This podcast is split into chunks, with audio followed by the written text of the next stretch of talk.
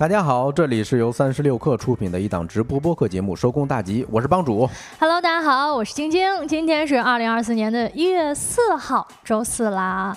呃，不知道各位朋友有多久没有打开过电视机了呢？今天呢，我们在直播开始之前呢，看到前瞻产业研究院发布了一个最新的数据，其中呢，调研了呃本年度的智能电视交互新趋势，发现呢，自二零一六年以来，我国的电视开机率就有百分之七十。断崖式的下降到二零二二年的不到百分之三十。嗯，这个年头啊，跟我参加工作的年头还差不太多。我还真是从来北京之后，我是一五年来北京的啊。呃，每回一次家呢，就感觉这电视我就哎呦感觉很新鲜，呃，就是好长一段时间没有看了。到后来家里头不是换了那种什么机顶盒什么的东西。我发现啊，咱一个上完大学的，哎，不会用了啊，我就更不想打开电视了。哎，一个是很复杂，还有一个呢是你这得用好几个遥控器啊。用遥控器打开了之后呢，呃，看来看去呢，这几年就有个新的趋势了，就是很多内容都是付费的啊。其中呢，这个不同平台的会员还不一样，还不是说你交了一份费，像咱以前用有线电视的话，交一份有线电视费就有，现在还好像还不行。对，嗯，咱们评论区啊有一个朋友说，呃，投影仪是。太舒服了，没错啊。包括我在北京的时候，我就见周边很多朋友家里头是没有电视的。为什么呢？因为咱们都多数是租房子，对吧？租房子的话，你买一个电视其实成本不贵啊。比如说小米的电视，两千块钱，甚至一千多块钱都能买一个，在你的小卧室里头妥妥够用啊，还能什么投屏啊之类的。但是那东西搬来搬去是太复杂了。嗯你说我在北京，我印象中啊，应该是搬过七次家，对吧？是这样的话，如果带一个投。影仪的话，其实搬家就比较方便一些。对对，确实是可替代的品类太多了。但我觉得，对于对于我们这一代人来说，可以说是被电视养大的一代人。就小的时候，大家对于电视的感情是非常非常深的。但是现在呢，好像你像手机这么好玩啊，这个平板也这么好玩，又比如说像这种投影仪等等的方式在替代着电视，所以好像越来越多的人都不太打开电视了。那由此呢，另外还有一个数据就是奥维。云网的数据显示，到二零二三年的前三季度，国内累计销售彩电的数量也较二零二二年同期下滑了百分之十三。哇，你看这以前是家家必备的大件儿，现在好像买的人也变少了。呃，对，你看这数据啊，它是一个季度下滑了百分之十三，对吧？啊，然后这个趋势已经持续了多久呢？持续了五年，也就是说，呃，四五二二十个季度。哦，你想想这个，或者说连年下滑，连年下滑啊，嗯，有朝一日啊，也许电视真成为咱们九零后，或者说八零后，甚至七零后。的一个嗯，怎么说呢？一个记忆了吧？啊，现在很多零零后兴许还会看一看电视，但以后呢，说不准是吧？一零后慢慢也开始记事儿了。对，尤其是也用电视的话，大家还有一个抢遥控器的这么一个出现。嗯，但是如果说未来像 AR、VR 啊，那可能人人人手一个了，确实也不太存在大家一起看电视这么一个合家欢乐的场面了。啊，不知道各位多久没有打开电视了呢？啊。不打不打开电视也没关系，可以打开播客听听我们的节目。那在今天我们的节目当中呢，将会跟各位一起来聊一聊最近的一个商业大事件：华为为什么要断掉跟懂车帝们平台方的合作呢？以及两元面包店月入十万，新项目真赚钱还是割韭菜？嗯，另外我们还会跟大家聊一聊，哎呦，都二零二四年了，怎么贝贝家还在存在？我不知道直播间的有多少朋友啊听过贝贝家这个东西啊，以及最后我们的。经典栏目，今天吃点啥？在正式开启这些话题之前呢，让我们用几分钟的时间进入今天的资讯罐头。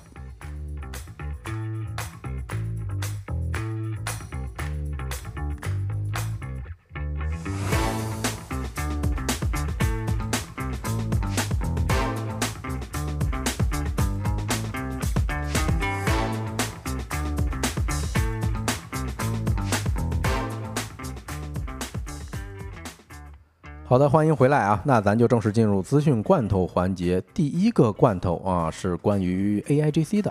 三十六氪获悉，科技部监督司近日编制了一个条款啊，指出不得使用生成式人工智能直接生成申报材料，不得将生成式人工智能列为成果共同完成人。同时强调，科研人员应该把科技伦理等要求贯穿到研究活动的全部过程。针对成果的发布问题，指引强。调，公布突破性研究成果和重大研究进展，应该在所在的科研单位同意。未经科学验证或同行评议的研究成果，科研人员不得向公众传播。不得将已发表的论文或其中的数据、图片等再次发表；不得将多篇已发表的论文取出来一部分，拼凑出新的成果，然后发表。嗯，似乎这一次科技部发文要规范 AI 使用，也算是一个风向标了。未来可能许多对于 AI 方面的监管政策都会收紧起来，也许是这样吧？不知道会影响多少人呢？现在大家在日常生活当中有多少用 AI 的朋友，把 AI 用在什么样的地方了呢？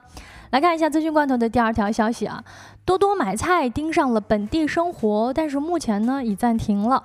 拼多多旗下的社团团购业务多多买菜，在二零二三年的十二月中旬启动了本地生活到店业务的招商工作。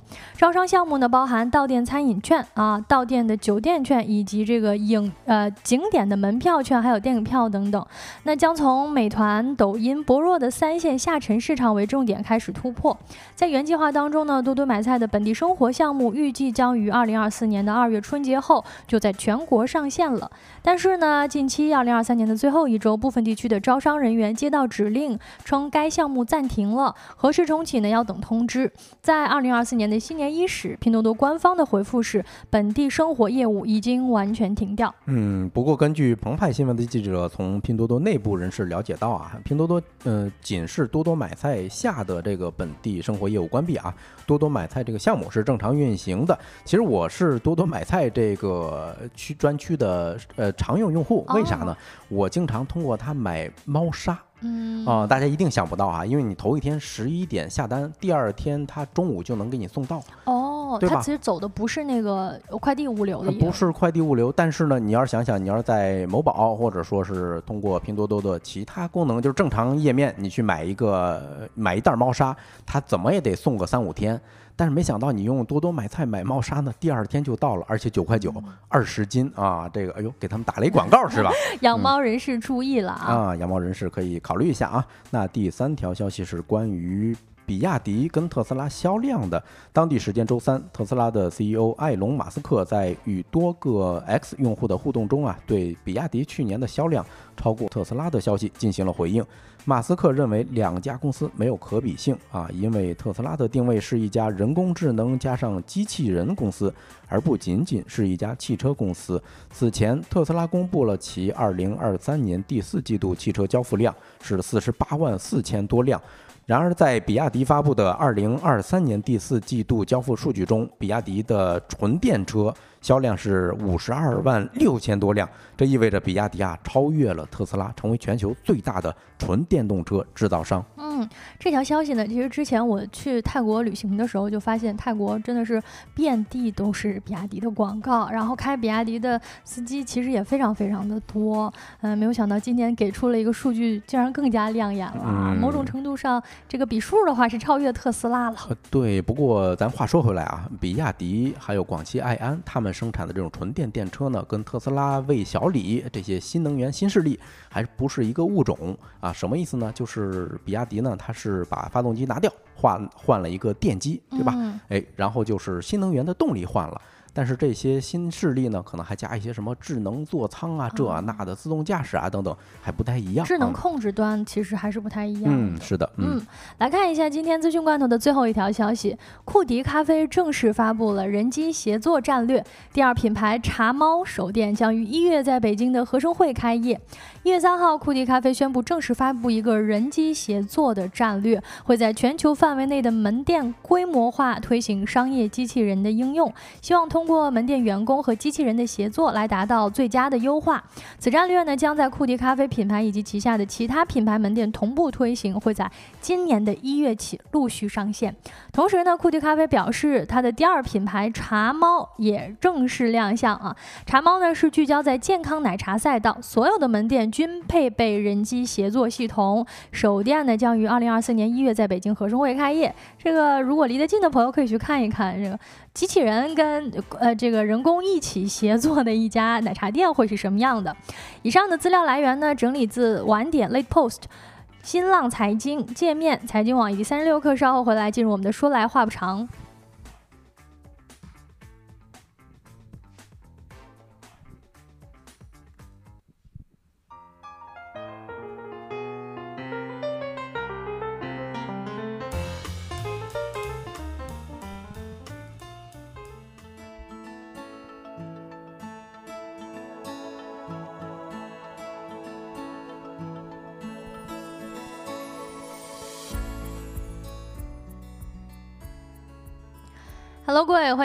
说来话不长的第一个话题呢，跟大家一起来聊一聊华为最近为什么要跟懂车帝们。主几个这个汽车平台要断掉合作呢？啊，今年的这个一月三号开始啊，有媒体报道出，华为呢从二零二四年的一月开始，主动停掉了跟中国三大汽车门户网站，包括像懂车帝啊、易车网以及汽车之家三方的合作。有不少媒体呢，为了求证这个消息，通过这几个平台测试了一下，发现呢，这些平台上面确实也已经没有了问界、智界相关的经销商的信息。哎，不过呢，汽车之家依然有一些经销商。上的信息还在留存着。嗯，对此呢，第一财经报道就是华为的知情人士表示啊，由于鸿蒙智行与部分平台会员门店业务啊，原来的这个合作协议呢到期了，所以在新的商务洽谈达成一致之前呢，是暂缓了会员门店的业务合作啊，其他的合作业务仍然呃正常进行。我是怎么看这事儿的呢？我总感觉啊，第一时间是好像前一段时间因为闹了一个矛盾，是吧？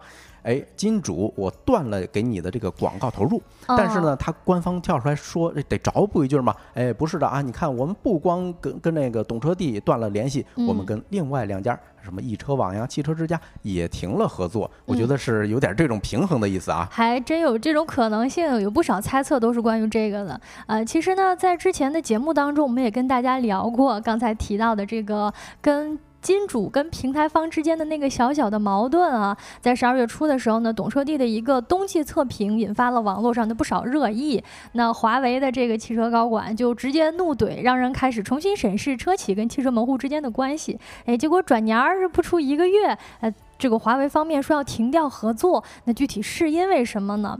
我们一起来梳理一下关于这个消息相关的一些公开的报道跟已经有的可能性啊。为什么说跟三大门户合作断掉是一个非常值得关注的事儿呢？门户网站在汽车的交易过程当中起到了一个什么样的作用呢？首先，我们来回答这个问题啊。有内业内人士介绍到，具体来说呢，实际上用户在浏览汽车类网站的时候呢，比如说我们这个用懂车帝，其实懂车帝上面它其实有非常非常多的这个。不同品牌的汽车的这个概况以及介绍，那你在浏览这个网站的时候呢，点击询价按钮就会对应到这个 4S 店来联系你。其实呢，就完成了一道线索的转化，相当于是一个渠道的费用。那么 4S 店呢，就会支付给这个汽车网站相应的一个咨询费。嗯，对，尤其是像汽车啊这种大件儿的这种消费品，一般一条客户线索有用的客户线索得几百块，甚至上千块啊。比如说我之前了解过一个房产小哥，哎，他当时跟我讲的，如果他们做这种转化的时候，一个客户到店啊咨询得两千块。所以他们这种大的汽车，比如说贵一点的几百万，估计也不少。嗯，呃，其实对于华为来说呢，过去一年当中跟门户网站的合作似乎都非常紧绷。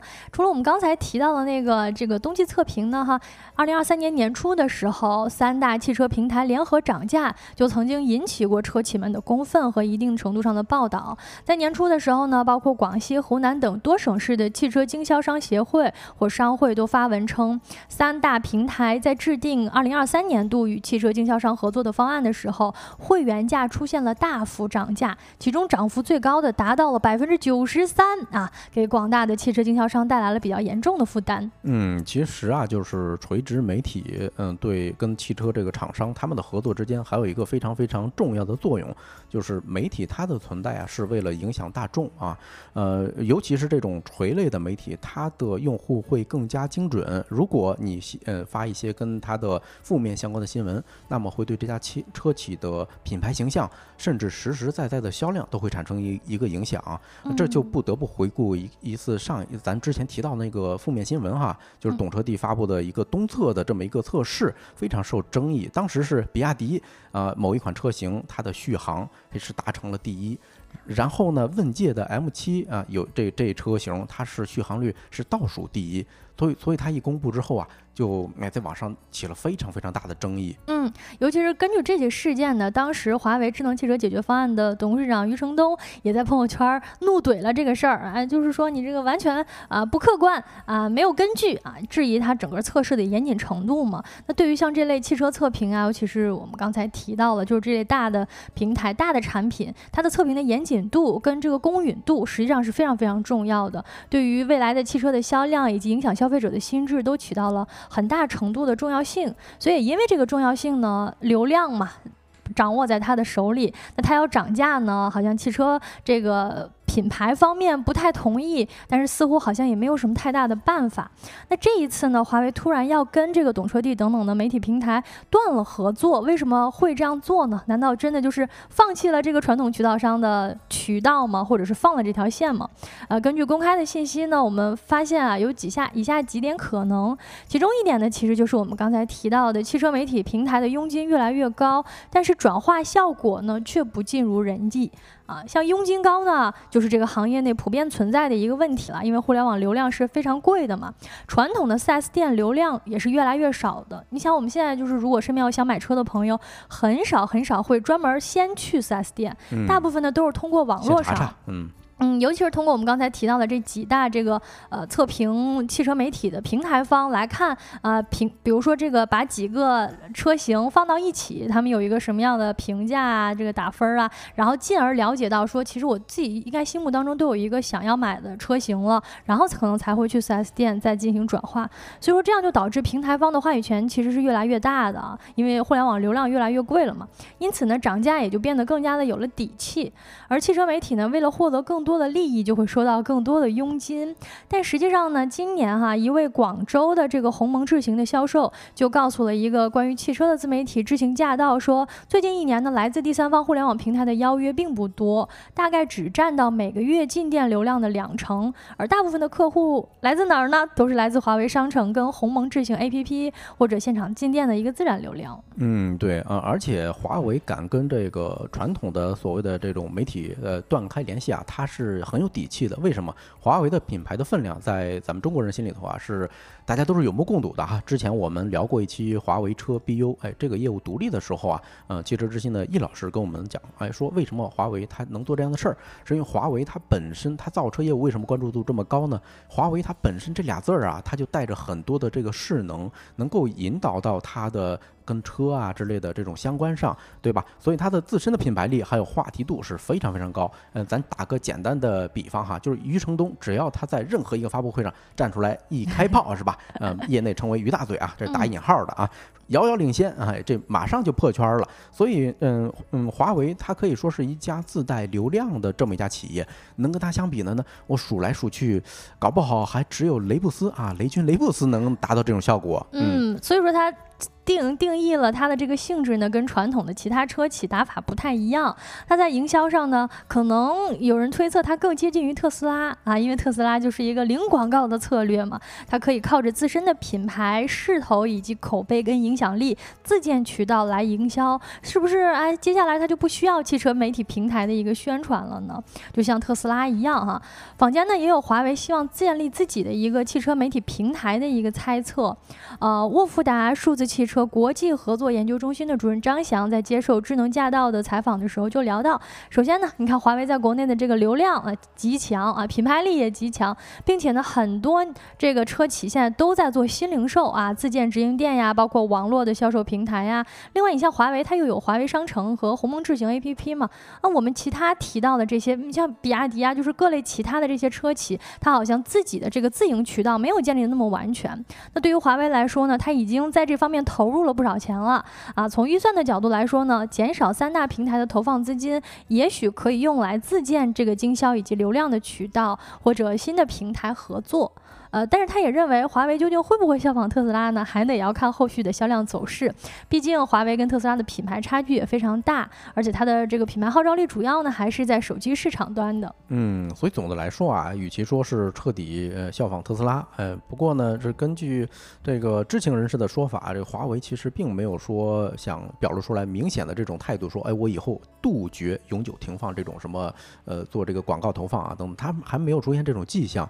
嗯，一。句就是说，在新的商务洽谈之前，就刚才提到这句话，就显得特别像为了自己谈判啊，增加一些筹码。嗯，呃，提到这个特斯拉的零广告呢，我觉得这也是一个非常有意思的一点儿，就是长久以来呢，特斯拉一直是以不做广告著称的。啊，两年前呢，特斯拉就在自己的一个官方的微信公众号上，呃，发布过为什么特斯拉不投广告。概括下来呢，就是三点：特斯拉产品本身就是广告，技术呢就是最好的代言，以及体验呢可以展现品牌的一个更好的技巧。二零二零年呢，全年它根据这个美国证券交易委员员会提出的文件，特斯拉的广告支出是长期保持零的。哦，有这个咱且一听啊，大家觉得呃，这个特斯拉有没有投放呢？有没有广告呢？就在我看吧，他花了四百多亿美元是吧，买了一个社交平台啊，就是以前的 Twitter，现在叫 X。专门哎，嗯，就是让他去大放厥词啊，让他发这个嘴瘾是吧？当然我们这个都是一个调侃哈，嗯嗯，其实就是一个特别特别大量的广告投放了。对，我都觉得他说特斯拉不做广告这个话，其实就是本来就很营销、很广告，或者说不做广告就是他的一个广告啊。再或者说，如果说这个交易上呃上报的这个材料显示广告支出是零，但其实呢，对于啊马斯克本人的这个广告费，嗯，那我觉得相当于是真真的就是世界上没有任何一个企业。企业家像埃隆·马斯克这样是一个随时随地行走的人形广告牌，他的像星舰啊，像这个 X 啊，Neuralink 那么多的品牌频频的上热搜，只要他出现啊，他对于这个大家心目当中的特斯拉的品牌效应都是极强极强的。哎，但是即便如此呢，特斯拉在中国市场似乎也并不是完全没有投放的。你看我们刚才提到的那个三大汽车平台会显示经销商的信息嘛？那问界是不显示了的。但但是呢，三大平台还是会显示特斯拉的经销商信息的，这似乎也说明特斯拉的这个零广告的策略已经开始松动了。嗯，就是之前其实说这个，嗯，不在媒体上做投放，我说说的是这种网络媒体投放的，还有一家是这个苹果公司，是吧？因为早些年的时候啊，它这个品牌确实我们没有听过任何一家科技媒体拿到过它的广告投放。但是呢，你想想啊，这是因为苹果它的手机前几年的时候是市场上一骑绝尘的，就是它一家这个企业拿了整个手机市场上大概百分之六七十的利润，可想而知。而且就是往往是这种最一个行业里。头一个领域里头最强势的某一个品牌才能做到，哎，说我是零广告。但是你看啊，这个零广告其实还是打着引号的。嗯，对，所以对于像汽车这种更加重营销、重渠道的产业跟行业呢，嗯，像马斯克啊这么无法复制的个人光环都开始改变策略了。呃，所以回过头来，我们说华为它的这个整体的汽车的体量还没有增长到那么巨头的新品牌，此时呢选择完全停止这个第三方的营销，可能也不算是一个很好的决策。但是无论如何呢，华为断开与汽车媒体平台的合作，也算是一个大的事件。这个无论是对于汽车媒体平台，它这个存在在中间这个位置本身渠道的价值，以及整个汽车行业呢，都可能会带来一个比较长远的影响。我们将后续的继续关注这一事件的新新进发展。那这个话题呢，我们就聊到这儿。下一个话题呢，跟大家一起来聊一聊两元面包店。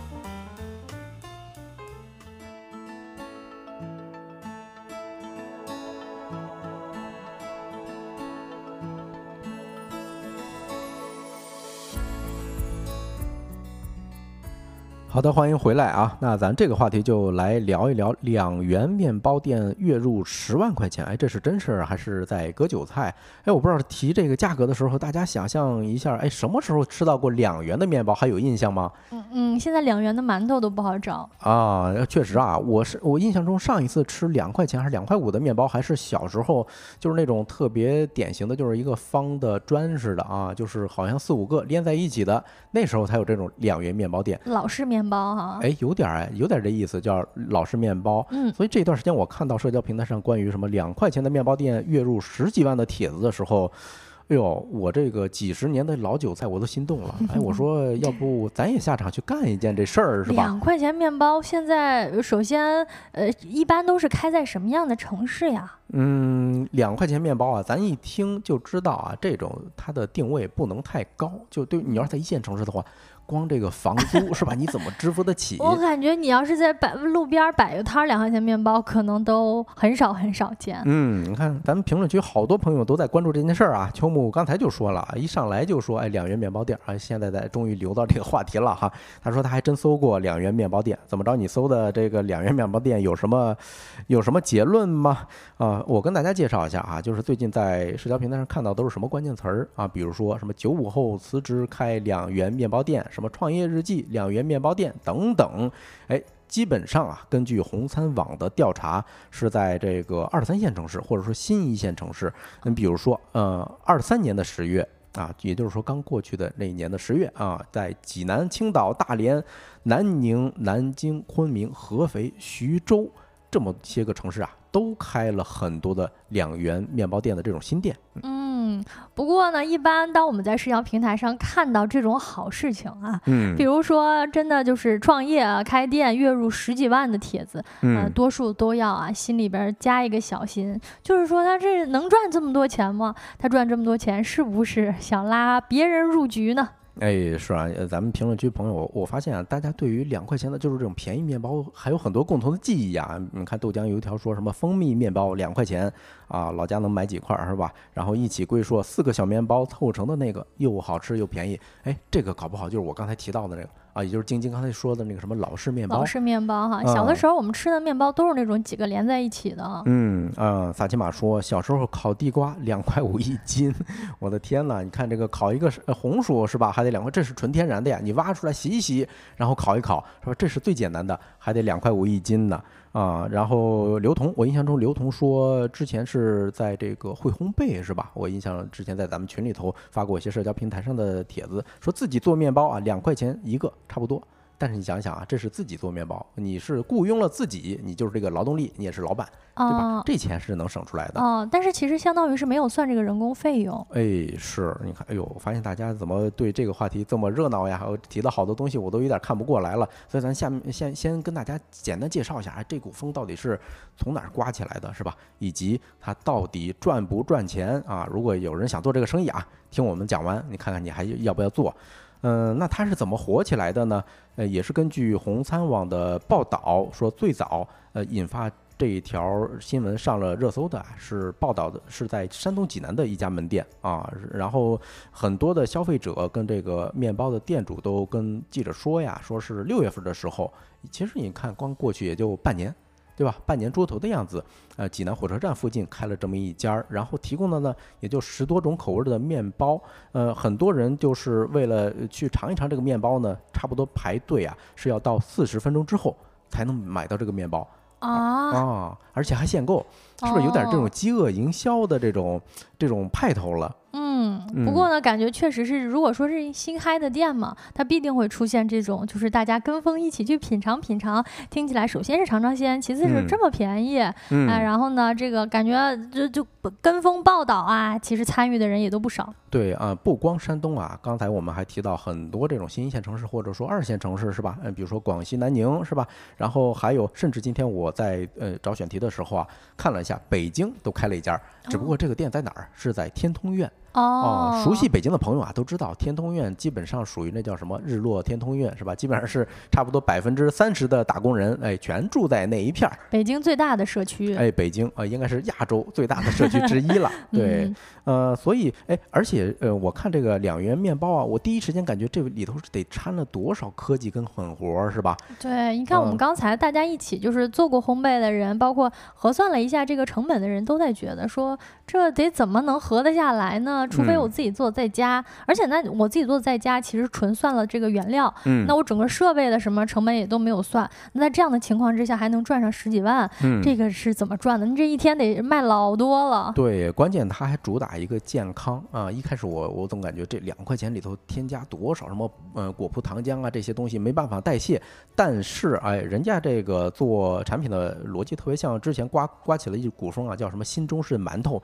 主打的一个什么现做现烤啊，低脂健康等等，呃，它还挺抓着现在的年轻人这种这种口味儿。另外还有一些什么特点呢？比如说它的 SKU 非常少。是吧？刚才咱们提到的啊，那家第一家店可能也就是十个 SKU，十多种口味儿嘛，对吧？另外就是这个店铺非常小啊，一般呢就是十平米或者二十平米左右的一个档口，那你最多配个三五个店员，这三五个店员可能还是倒两班儿啊，就是不一定全天都处在这儿啊。装修风格，嗯，很典型的就是比较符合下沉的这种特色，哎，大红大绿啊，就是往那一戳，吸引你的眼球。其实说到这儿，我特别想问大家一个问题啊。嗯，你觉得两元面包店为什么这么火？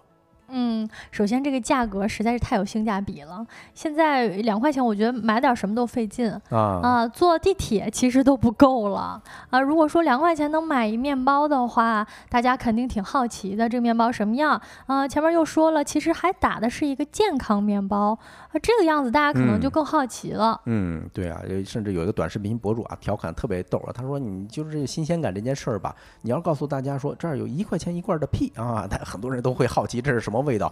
所以一块钱一罐的屁可能够呛，我觉得一百块钱一罐的屁，大家可能更好奇。对，回应一下评论区的一起归这位朋友问 SKU 是什么？其实它是一个电商里头的术语啊，就是假如说同一款手机，不同的颜色、不同的型号都算不同的 SKU 啊，它是衡量整个你这个店能够提供多少种。或者多少一样产品是大大概是这么一回事儿哈，我觉得第二个点啊很重要的，为什么它能兴起，就是因为哎呦真便宜啊！你看刚才咱们介绍了很多，上来晶晶就问它在哪儿是吧？其实我们看新闻里头报道的全都是位于二三线城市，或或者就是说刚才我提到的北京的最北边儿那天通苑那边儿的。那个租房租还有呃这个租金压力都会低一点，我觉得跟这个逻辑是一样的，哎，都是这个比较便宜哈。嗯，聊到这个话题呢，很多朋友其实都在讲自己也想出来摆摊儿，哎，卖粉儿啊，卖炒粉儿啊，啊，甚至饭这位朋友还说可以加盟吧？要怎么才能开？哎，呃，且听我们给你慢慢聊，这生意是不是个好生意呢？哎，对啊，就是咱嗯还说这个便宜哈，我总感觉你看两块钱面包它反差感到底有多大？就是咱。但凡去任何一个北京的面包店啊，不得十几二十吗？一个面包。现在是确实买面包很贵了啊。对呀，你看比涨完价这个麦当劳还要贵是吧？所以你看两块钱面包，它一出来之后，它会弥补整个低端烘焙市场的这么一个空白，所以它是就会火起来啊。另外一个，我觉得啊，呃，离不开社交平台的推动，尤其是小某书啊，还有某音啊，现在特别流行一件什么事儿啊？大厂员工。呃，毕业之后啊，被毕业之后，离职之后，去小小红书说，哎，我创业了，我干一什么项目？很多人就在呃社交平台上发这些，呃，我开了一个两元的这么一个店，我的创业日记是什么？靠此来吸引很多的这个流量嘛？对，呃，刚才有朋友问啊，能不能加盟？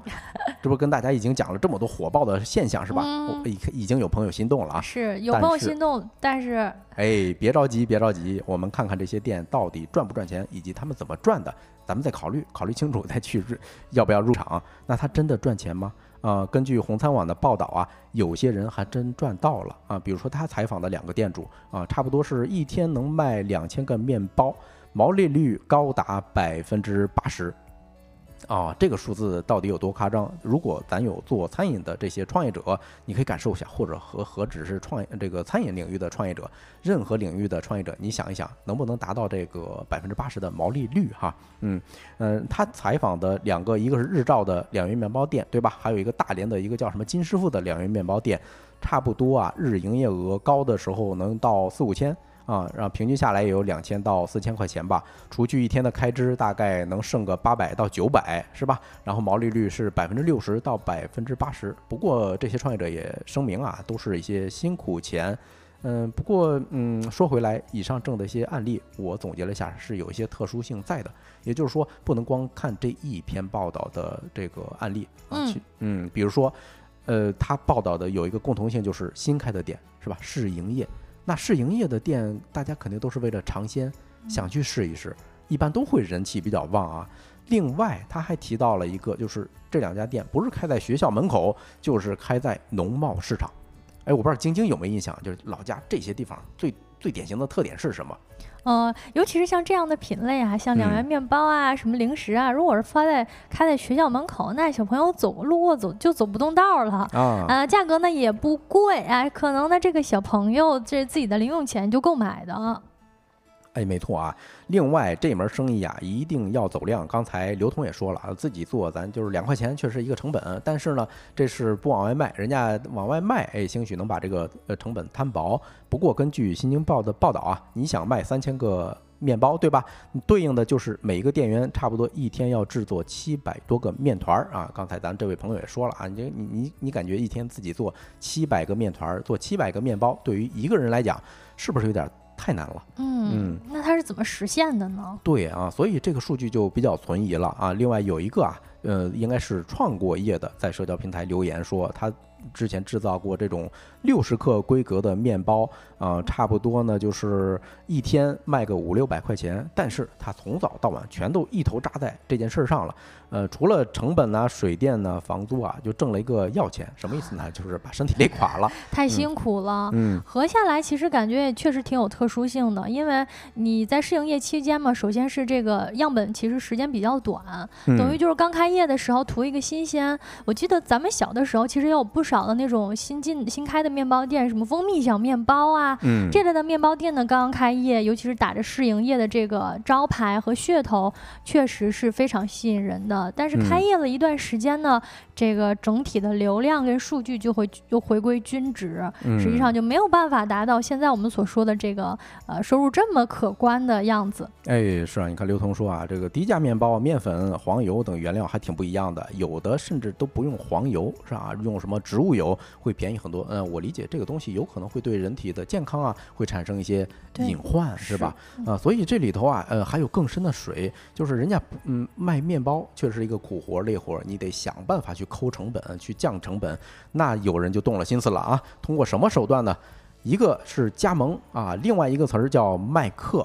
哎，我不知道大家听见这俩字儿的时候，哎，是不是心里头有突然就说？是不是有韭菜那味儿了？就嗯，就是之前那种小时候咱们看电视的那个创业项目啊，嗯，有不少都是这类的，什么那个圆筒披萨呀，啊，还有什么这个小吃的多多功能小吃车啊，嗯，啊，像两元面包店啊。之所以我们在这个话题一开始聊到了社交平台上，其实有很多这大厂辞职了之后开始做两元面包店的案例，就是为了吸引其他的人入局。嗯，根据《新京报》的报道呢，说很多现在的两元面包店啊，开业其实是不到三个月的，但是已经催生出了呃招商加盟还有教学收费这两大获利模式。呃，其中呢，开店教学一般是三天左右，哎呦，这个是速成班中的速成班啊，一个人一次性收费是一万块钱以上啊。然后有的店主甚至直言，嗯，就直接说啊，这卖面包啊是赚小钱。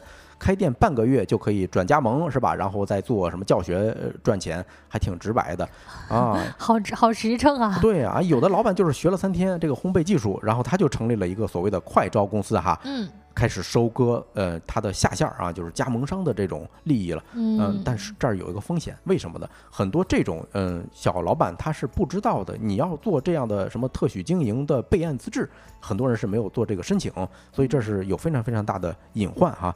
呃，那教学呢？嗯，咱举个例子，一家这个呃面包店，哎，这个两块钱的面包呃两元面包店啊，总部哈尔滨，他的招商人员给了一个价目表，说。你线上视频学习这门技术呢是多少呢？是两千九百八啊。如果呢那个呃线下学是多少？是四千九百八。啊，你要是愿意到店里头学，那师傅可以手把手教。哎，他如果线上的这个教学，其实他都能卖很多份儿了。嗯，那晶晶这个还是挺有呃经济头脑的啊。确实，视频他估计就是录了一个网课啊，你无限的下单，无限的卖呗，对吧？有可能。嗯，那加盟呢，也就是分两种，一种是呃一万六千八的，它里头包含什么呢？机器设备以及后续的一些技术指导啊、品牌使用啊，还有店的运营啊等等。但是你学员需要自己找房子，还有装修。你看最大头的又甩给学员了，你花了一万六千八，你拿的是一些设备啊，还有一些所谓的这种，呃，这叫什么运营技巧方面的一些东西，嗯，对，还有一种就是两万九千八的啊，这叫什么超级门店？唯一的区别就是你买了两两万九千八的，你就可以有资质去呃继续发展你的下线或者你的加盟商了。嗯，还有你的这招收学员，所以我们总结套路，大概就是在社交平台上起一个吸引眼球的标题啊，什么日入五千，月入十万加啊，然后获取流量，哎，紧接着卖课，然后再加盟，是吧？嗯，其实呢，这个两元面包可能本身也就是一个引流的产品，在整个这个商业链路当中呢，卖课、招商、加盟才是最赚钱的。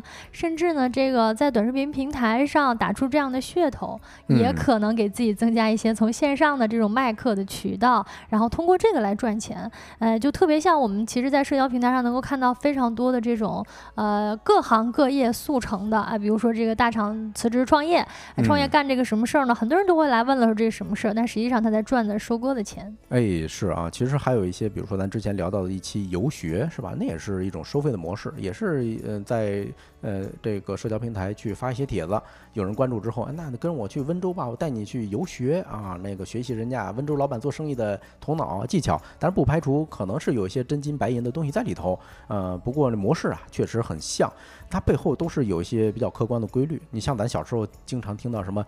一块啊，一元店儿，还有什么两元店儿、五元店儿啊，是吧？还有什么江南皮革厂啊，经常那大喇叭喊什么“老板跟小姨子跑了，清仓大甩卖”等等啊。那为什么现在这两种店都很少见了？那背后其实就是所谓的这种商业规则，或者说客观的规律啊。你离不开选址，对吧？你但凡要开一个线下的门店的时候，选址是重中之重。包括咱们嗯分享的新闻报道里头啊，为什么那两人做的那么成功？是因为一个选学校门口。一个选了这种呃叫什么商贸呃商贸这个人流聚集的地方哦，那你想想这些地方你想要，那其他人还想要呢？那搞不好没有爆出来的就是说这些老板呢，也许他的这个这个商贸市场的老板就是人家这店主的小舅子之类的是吧？嗯，有这层关系在啊。另外呢，就是消费者口味非常多变，你现在你说很火，但是你就四五个口味儿。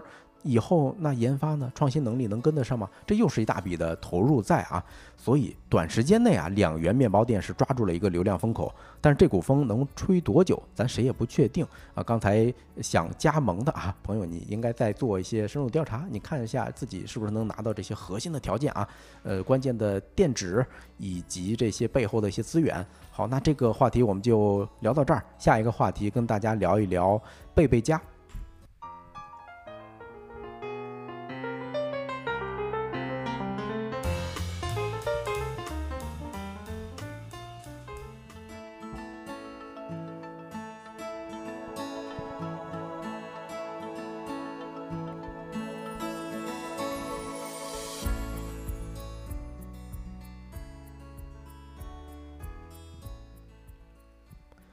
欢迎回来啊！那咱看这个环节，第三个话题是关于贝贝家的。哎呦，我不知道多少人用过或者听说过贝贝家啊。那是不，我我觉得很少有人没有听过贝贝家吧。啊，九零后、零零后应该从小到大都呃逃不开这个非常魔性的广告。嗯，那小的时候这个就是用贝贝家，那都是高端产品了。哎，对，相当高端啊！哎，那时候我记得他广告啊，说这个你孩子驼背会影长影响你的。生长发育哦，身高是吧？对，长个儿什么的，所以家长就很吃这一套。然后我印象中，当时穿上之后吧，哎呦，感觉总有人在挠我的胳肢窝啊，就一直在勒着你啊。哎，但是确实应该是也挺挺拔的。呃，在我们直播间的各位听友们，如果用过或者听说过贝贝家的，可以打一个一；没有听说过的，可以打一个二。这可能是一个关于年龄测试的问题啊。我看炸出来多少是九零后，还有零零后啊。我看秋木说是没有用过，零零后表示没有听过。啊，说起来贝贝家呀，我感觉这东西因为当时卖的特贵啊，我印象中两三百块钱，你想想九十年代两三百块钱可是个钱了。我印象中，我爸妈的工资好像当时是一个月一千多块钱。哦，那可真是，那相当于一个月工资三分之一来去买这么一个产品，是吧？对，所以当时我们买一个贝贝家，简直成传家宝了。哎，这个孩孩子戴完之后就给下一个啊孩子穿，基本上一个贝贝家估计三五个孩子穿过。哦，嗯，闲处时去说，那个时候小学有一个同学穿着，全班同学都哇塞，对呀，你这等于穿着电视广告里边的东西，那相当的这带货程就带货程度让。大家直接就很羡慕起来了。嗯，我其实直到前几年我还买过一个贝贝家，就直到现在贝贝家都还，哎，算是一个非常受欢迎的，尤其是年轻人中间，也不能说年轻人了吧？嗯啊，年轻人至中年人中间这一批人还是会使用的一个品类。哎呦，你看刘同又说了一个，勾起了我的回忆啊，说是还有这种眼保姆，我印象中这是那种自动按摩的眼罩是吧？就戴在自己头上，就跟一个头显似的，然后它还能发热，然后不停的按摩你的这个什么眼眶周围的穴位哈啊！今天我们在找这选题的时候，我们的听友 Forest 说啊。中午还在考虑要不要买一个贝贝家呢，下午就要讲了啊！这也是晶晶的头号粉丝哈，你看看这个不嗯，但是我我得说一点啊，你要是为了让自己现在看起来身形更挺拔一点儿，那确实你穿上之后就把你勒的你掰也掰正了是吧？但是如果你是为了校正你的骨头啊，或者说是你的这个骨骼之类的。恐怕你得嗯慎重考虑了啊。那就听我们细细的道来吧啊。呃，贝贝佳可以说是怎么说呢？我最最近在社交平台上就莫名其妙收到很多贝贝佳的这种推送啊，才知道人家是一直还在。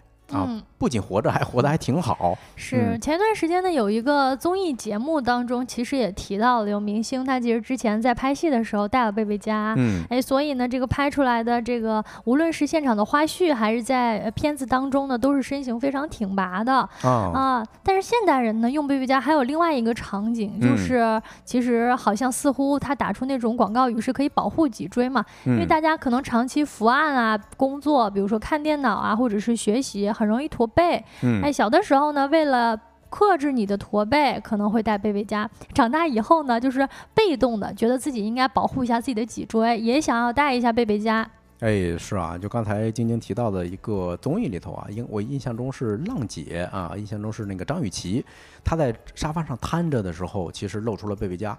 导致当时啊，这个关键词儿一度又上了所谓的热搜，是吧？对啊，然后根据 Vista 轻商业的报道呢，淘宝旗舰店里头，哎，现在还真是有贝贝家的旗舰店，人家的销售量啊是十万加，而且很多评论区的都在非常认真的问啊，哎有，三十年的三十岁的成年人。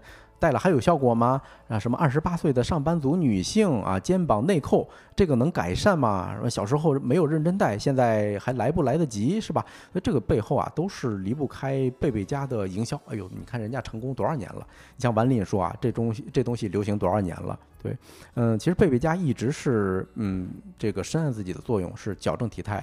不过你要是用这个词儿的话，那在社交平台上就不太吸睛，是吧？嗯，与其说矫正啊，不如换个词儿，就是刚才咱们提到的这种变美神器啊。所以咱们在小红书的很多这种介绍里头啊，你可以看什么有塑形美背，或者什么气质美女必备，哎，还有什么体态啊比颜值更重要，哎，等等这种话术。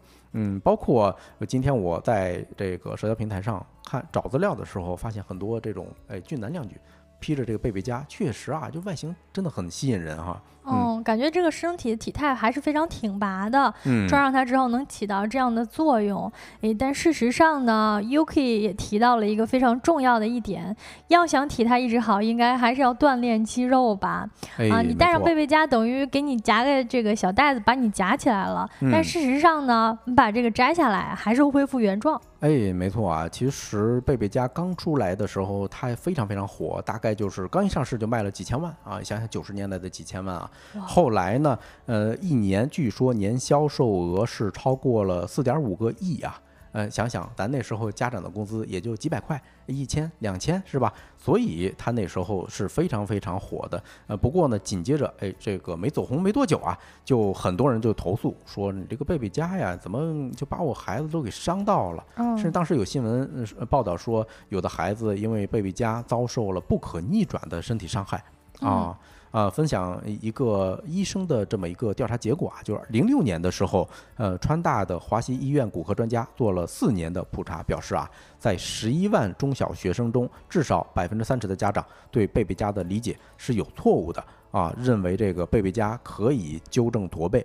嗯，当时呢，其实就有专家声明说，身体因为是被这个矫正带给掰回到一个位置，是不利于你薄弱的肌肉群被锻炼的。对于疲劳的肌肉群呢，也没有放松的作用，因为有人一直把你这个给勒住嘛。其实就是 Yuki 刚才提到的，你要想体态好，还是要锻炼肌肉。哎，那对于小朋友来说呢，他们可能中小学生长久的带着这个，看上去戴上之后是纠正了驼背，但实际上呢，反而让他们的这个后背的肌肉后群产生了一种不可逆的身体伤害。哎，没错，呃，甚至当时啊，跳水冠军吴敏霞也公开表示，就是市面上这种校正产品都是粗暴的把你的这个脊柱掰直，并没有治疗效果。甚至还会对青少年的体型啊发展嗯不利啊，呃，当然我们九零后还经历过很多被营销成功的一些案例，我提几个名字，不知道大家呃能不能想起来，或者说有没有听过？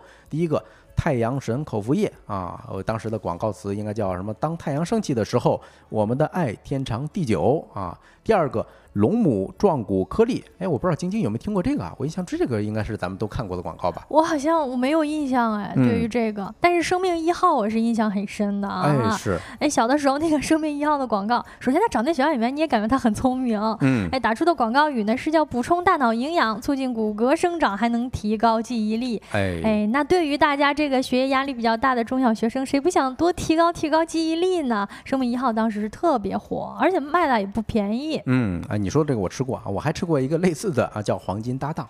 哎，大家不知道有没有听过这个啊？它其实是脑白金之后，哎，史玉柱啊，就是他在背后又推了这么一款产品，只不过这次是面向中小学生了啊。我一吃，虽然那时候我年幼，但是我一吃我就知道它没效。为什么呢？因为它太好吃了。我现在还记着那个味道呢，就是巧克力的味道。嗯啊，你说吃巧克力能够帮我提升注意力？呃，这个我我倒是认可，能帮我提升记忆力。这个恐怕哎没有什么效果。嗯啊，朝明也提到了好记星，这个也是九零后被营销成功相当大的一个案例了啊。哎，说到好记星啊，我们不得不提出好记星还有贝贝家背后共同的一个操盘手了，竟然是同一个人，同一个人啊，有着相似的基因，就是他们背后啊都离不开营销鬼才啊，叫杜国营啊，这是一位连续创业者啊，据说二十四岁的时候就开始创业。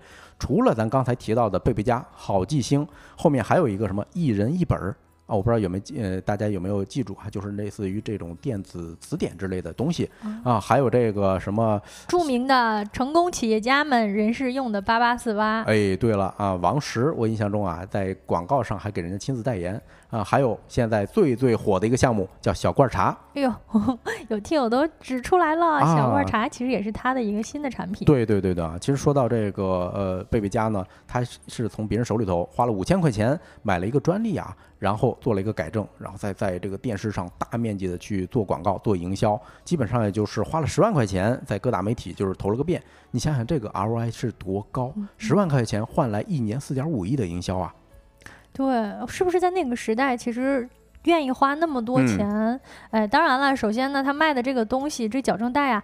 确实是这个家长们新晋家长们的刚需，就是焦虑啊，孩子这个老是驼背呀，或者这个坐姿不不正确呀。小的时候什么握力笔啊，其实都是卖给家长的钱是比较好卖的嘛。哎，对，呃，不过呀，咱刚才说这是一个营销天才啊，但是呢，他这几年一直在反思啊，营销这件事儿。呃，包括他前一段时间接受了资深媒体人李翔老师的一个采采访啊，李强老师给他出了本书叫《详谈》啊，这本书里头是怎么描述的呢？他说是。嗯，他说二十世纪九十年代，也就是贝贝家火的那一段时间哈，他说自己是一个彻头彻尾的营销主义者，就是他主观上一直想撕掉营销的这个标签儿，啊，甚至后面专门的一些什么营销会议啊，有人请他，还给他们发什么奖，他从来去都没有领过啊。到后来他总结了一下，就是说，哎，产品是一呀，呃，营销是零，就是说你没有前面那个一，后面这零都是挂不上的。嗯，对，所以二零一二年的时候，杜国营进入呃这个茶饮行业啊，就是说做了一个品牌叫小罐茶，大家恐怕很多人送礼或者说接收礼物的时候都收到过这东西。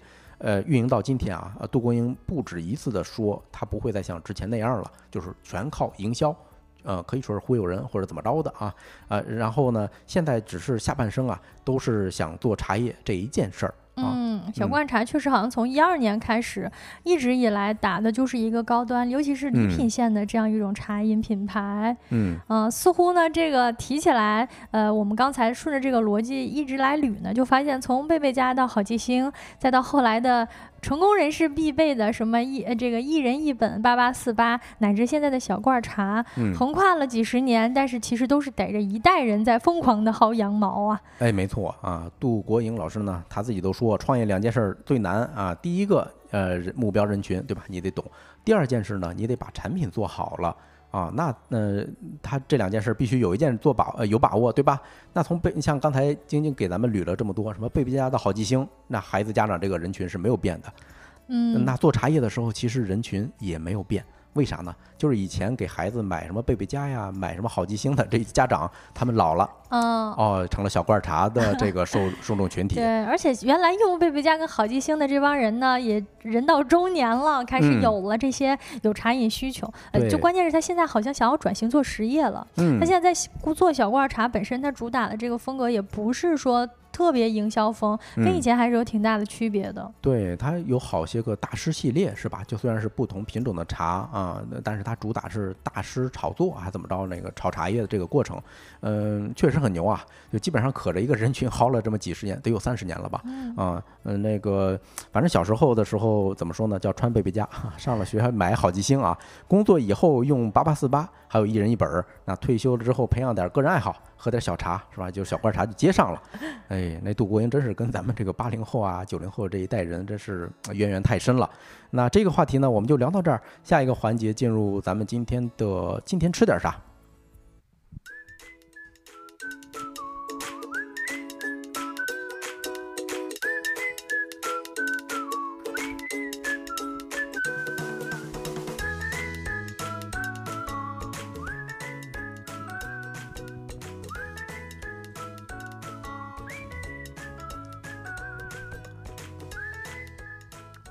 Hello，各位，欢迎回来，一起来吃点啥？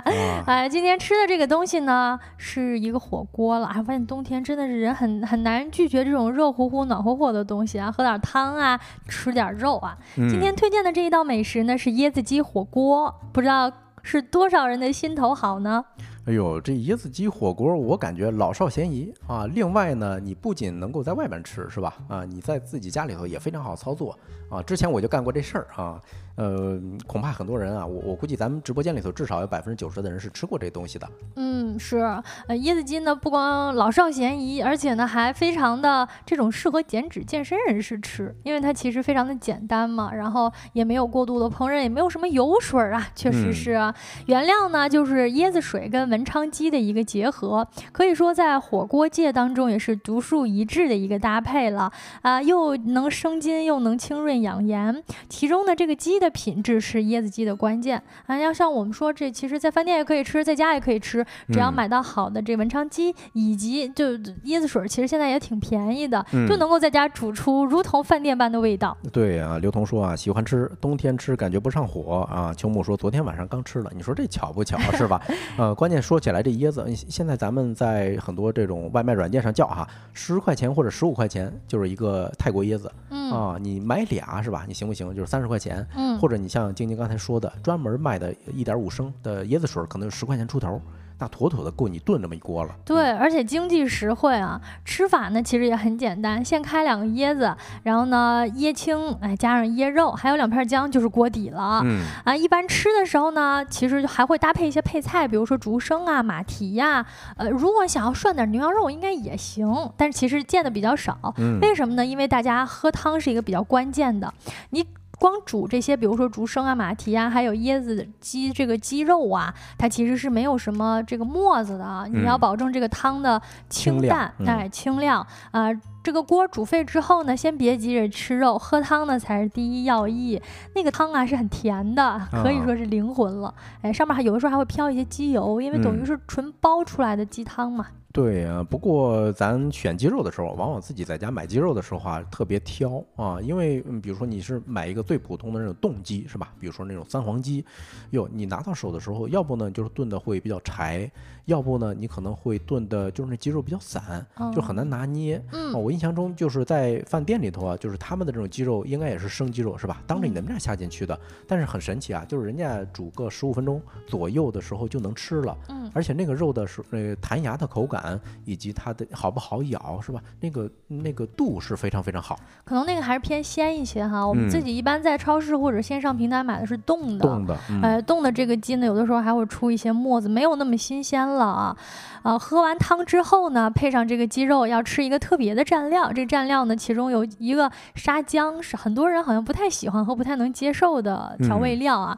沙姜加上小青桔以及酱油跟辣椒，呃，吃起来呢，这个口感相当清香。鸡肉配上这个配合就有点这个海岛风情啊。你一说这个沙姜、青桔，然后咱再自己点点这种生抽，是吧？这这味道马上我就能想象出来了啊！尤其是沙姜这东西啊，也呃，你基本上啊，你买完之后全都是沙姜的味儿了，你加进去。啊，还有呃那个什么那种那种小辣椒圈儿，你给它切碎了之后，那小剁椒，哎，那那小辣味儿一下也就出来了。那你说跟饭店有什么区别？完全没毛病。对，而这道菜还有一个值得一提的神奇之处，就在于我们常常提到椰子鸡呢是海南椰子鸡，但事实上呢，确实椰子鸡的食材也都来自于海南，海南文昌，但实际上它却是一个深圳原创的美食。哎，历史上来说呢，最早发明椰子鸡火锅的是一位祖籍在海南、来深圳创业的东南亚华侨。哦，也就是说，它其实不光是这个，呃，怎么说呢？就是诞生在海南啊，连这创造这一道美食的呢，也是一个华侨身份啊。而且它不是海南，它不是海南美食啊，相当于是一个祖籍在海南的人，他可能这个小的时候常常喝椰子呀，吃鸡肉啊，觉得这么搭配很好。在上个世纪九十年代呢，他在深圳的罗湖口岸，为了吸引更多的客人呢，就从老家啊运来大批的新鲜的椰青以及文昌鸡组合开发了这么一个椰子鸡火锅，然后开了一家店，叫肥佬椰子鸡。哎，一般大家吃的时候也能感觉到，就是去椰子鸡火锅店，怎么还会配上煲仔饭呢？这实际上就是因为它在广州诞生的嘛，它在广东诞生的。呃，这个一般配上什么？呃。这个煲仔饭搭配起来呢，还是具有非常深的这个深圳痕迹的。对，而且这东西只能是先从广东火起来啊。如果你先从北方的话，北方人可能有点吃不惯。一开始也是这几年咱们主张饮食的少油少盐，是吧？味道清淡，所以才你可以在一线城市，至少在北京啊，哎呦，我觉得怎么也得见过几十家、上百家了。嗯，哎，其实我觉得这个也挺神奇的，因为我之前去海南的时候，我发现确实海南人。不怎么吃椰子鸡火锅 啊！根据某点评网的不完全统计，这个椰子鸡火锅店呢，像在海口啊、文昌啊、三亚呀，加在一起也就几百家。但是在深圳的这椰子鸡火锅店已经超过了一千两百家。哎呦，所以也就是说，纯纯的这个深圳美食。哎，是你说起来，那海南吃什么呢？可能是吃那个糟粕醋火锅，是吧？啊，也是非常有特色的啊，就是它的。